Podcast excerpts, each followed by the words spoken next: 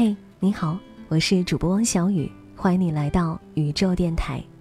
喜欢节目的朋友，可以在微信当中搜索公众号“宇宙 FM”，最新的音频故事和文章内容，我将会第一时间通过宇宙 FM 微信公众号向大家推送。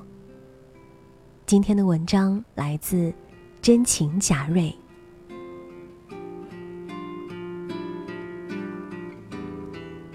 寒冬将至，温度骤降，冷风猖狂，一切防御措施均缴械投降。但这样的天气，约上三五好友，吃上一顿热气腾腾的火锅，食材在锅中咕咚咕咚的翻滚，无疑是对这个季节最崇高的致敬。但同学们均结课回家，挚友也远在天边，独自留校实习的我，只得一个人去吃自助火锅。五十九元一位的自助火锅，麻雀虽小，却五脏俱全，食材新鲜够味且花样百出，是穷学生们打牙祭的最佳场所。狭窄的店面内，约摸看来有两组朋友聚会，三对热恋情侣，而形单影只的只有我和隔壁的那个姑娘。她略施粉黛，戴着黑框眼镜，模样并无过人之处。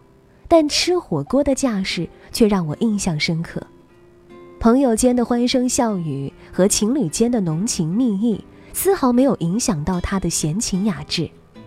他的眼中仿佛只有食材和汤底，不徐不急地将肉夹起挑开，放进沸腾的热锅内，稍待片刻便撒网捞鱼，满怀期待地将其送入口中，那种幸福感和满足感。溢于言表，他专心致志的样子，仿佛在聆听一场世界顶级的音乐会，而平凡的食物则化身为最天才的钢琴师，在他唇齿之间演奏最华美的乐章。他不看手机，不顾旁人，只是专注于享受食物本身。如此廉价的自助火锅，活生生的被他吃成米其林餐厅的腔调和荣耀。看他酒足饭饱后吃着水果沙拉，心满意足，我也趁机搭讪，问：“你经常一个人出去吃饭吗？”他有点措手不及，说：“是啊，我已经习惯了，看电影也好，吃饭也罢，并不是什么了不得的事情。”几度寒暄拉扯后，我对他越发充满兴趣，他也逐渐对我放下戒心。我问。经常一个人如此，难道不觉得尴尬吗？他说：“一开始会有，特别是看电影的时候，身边多是情侣在卿卿我我，自然浑身不自在。但我逐渐发现，只要你把注意力放在课题本身，而不去纠结环境和氛围，反而能得到更为原汁原味的体验。”我问，冒昧的问一句，身边的朋友是否不是很多呢？他说：“关系好的有不少，但真正能说上话的都不在身边。像我这种不务正业、不考公务员、不考银行，起早贪黑 P 图做设计，天南地北随处跑的，身边还真没几个。其实大家关系都不错，有啥困难也都互相帮助，只是玩不到一块儿去。”他看似无奈的语气中，也透露出一丝不屑和骄傲。我倒也实话实说，自视清高。他俏皮地说道：“哈哈，哪有人喜欢孤独？只是不喜欢失望。”临近六点，他看了看表，“哎呀，七点还有一场音乐剧，再不出发就赶不上了。”我说：“反正你加我微信了，有展览、读书会、音乐剧啥的，可以约起来哟。”他套上大衣，飞也似的离开了。我看着他的背影，觉得他是这世上最自由的人。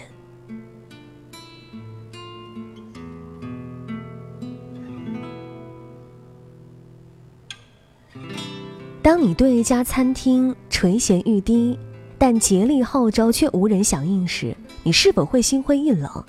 哎，一个人吃不了这么多，还是算了吧。当你对一部电影心驰神往。但朋友们均对其不感兴趣时，你是否会垂头丧气？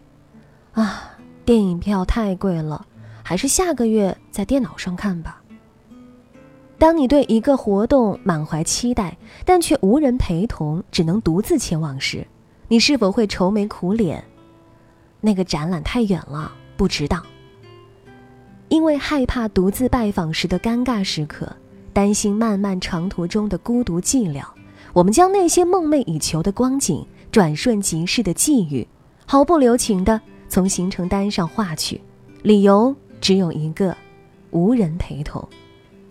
终日叫嚣着被人际关系绑架的我们，若真是孤身一人，也会陷入不知所措的窘境。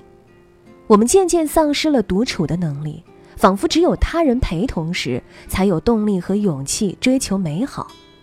而美好本身所具备的强大魅力，却被谈笑风生和插科打诨取而代之，在人头攒动前显得黯淡无光。这无疑是一种本末倒置。快乐。是件过于私人的事情，但如今的我们却喜欢把一场规格颇高的私人聚会搞成一出不设门槛的全民狂欢。放弃独自追逐美好的能力，简直是当世降临的最严酷刑。而对那个专心致志吃火锅的姑娘，我只想说一句：姑娘，你一个人吃饭的时候，很美。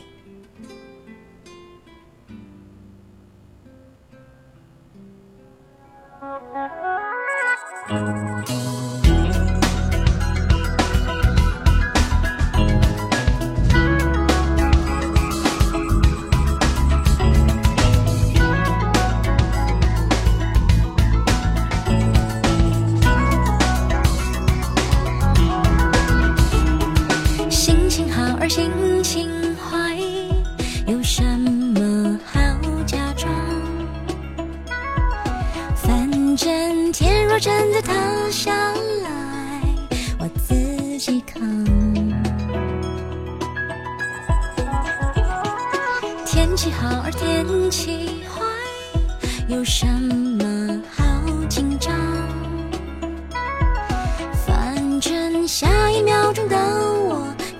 始开始流浪。